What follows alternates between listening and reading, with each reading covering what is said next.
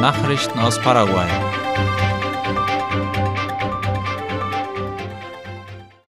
Kleinunternehmer sollen in der Lage sein, kleine Exporte über die Post zu tätigen.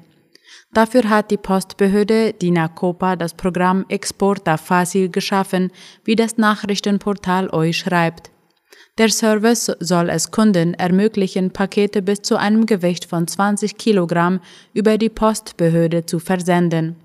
Dadurch soll Kleinunternehmern der Export ihrer Ware erleichtert werden. Das Programm Exporta Facil wurde gemeinsam mit dem Ministerium für Industrie und Handel MIG entwickelt sowie dem Ministerium für Kommunikation und Informationstechnologie MITIG.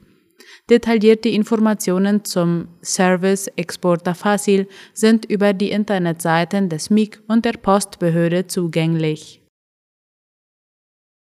Paraguay muss Todesfälle von Insassen während des Veneratio-Einsatzes im Gefängnis Tacumbu untersuchen.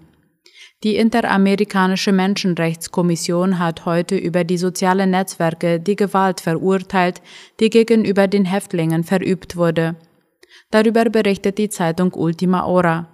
Laut der Erklärung der Menschenrechtskommission muss der paraguayische Staat die Fakten genauestens untersuchen und dafür sorgen, dass sich solch ein Ereignis nicht wiederholt. Das Justizministerium hatte zu Beginn dieser Woche mehr als 700 Gefangene der Haftanstalt Takumbu in andere Gefängnisse des Landes verlegt. An dem Einsatz waren über 2000 Sicherheitskräfte beteiligt. Bei Konfrontationen starben elf Häftlinge und ein Polizist. Laut der Interamerikanischen Menschenrechtskommission ist der Staat verpflichtet, die Unversehrtheit und Sicherheit von Häftlingen und Gefängnispersonal zu gewährleisten. Die Costanera Sur wird für zwei Wochen für den Verkehr freigegeben. Das gab die staatliche Nachrichtenagentur IP Paraguay bekannt. Ab Freitag und bis Sonntag, den 7. Januar, wird die Straße rund um die Uhr zugänglich sein.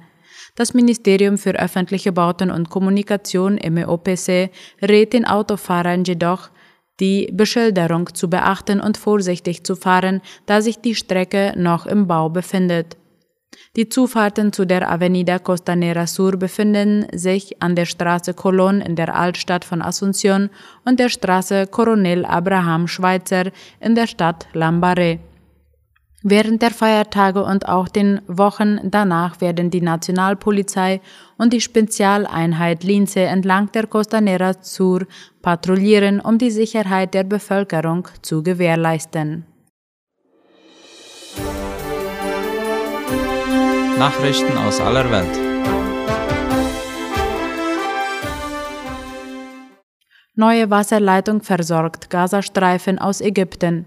Wie unter anderem der ORF berichtet, gibt es eine neue Pipeline aus Ägypten nach Gaza. Diese Pipeline soll drei Entsalzungsanlagen mit dem Gazastreifen verbinden. Die Entsalzungsanlagen, die aus Meerwasser gespeist werden, können täglich rund 2200 Kubikmeter Wasser aufbereiten.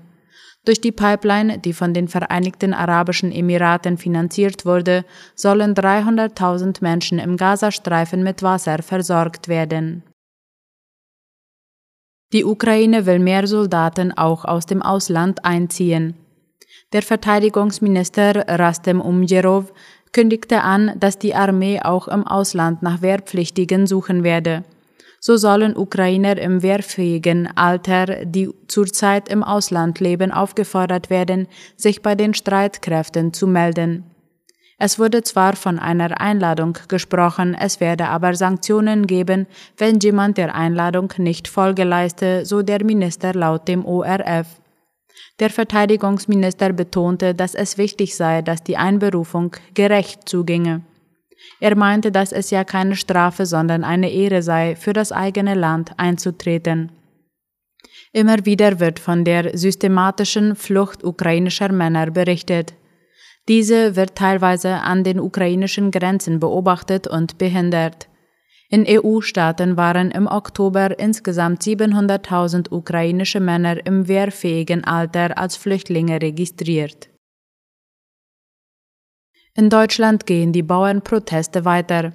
Wie die deutsche Zeitung Zeit Online berichtet, haben Landwirte in mehreren Bundesländern den Verkehr behindert.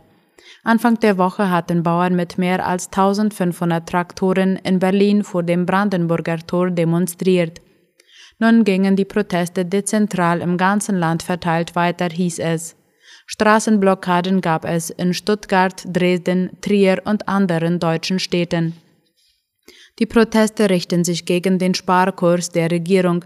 Konkret geht es gegen die geplante Streichung der Agrardieselsubventionen und der Kfz-Steuerbefreiung.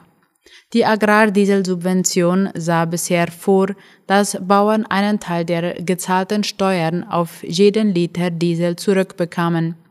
Mit der Kfz-Steuer werden vor allem der Straßenbau und die Sanierung der Straßen finanziert. Weil Bauern mit ihren Maschinen aber selten auf öffentlichen Straßen unterwegs sind, waren sie von der Steuer befreit. Dadurch, dass diese Mithilfen für Bauern gestrichen werden sollen, will die Regierung pro Jahr über 900 Millionen Euro einsparen.